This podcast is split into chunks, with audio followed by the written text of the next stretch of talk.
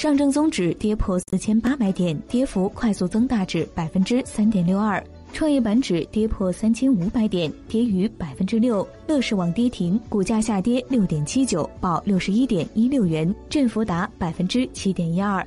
六月十七号，中央财经大学中国企业研究中心主任刘书威发表文章，称会认真分析研究乐视，发表分析报告。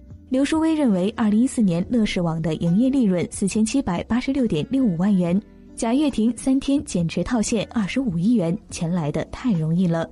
投资者购买股票是要投资收益的，不是免费给大股东送钱的。投资者不是傻子。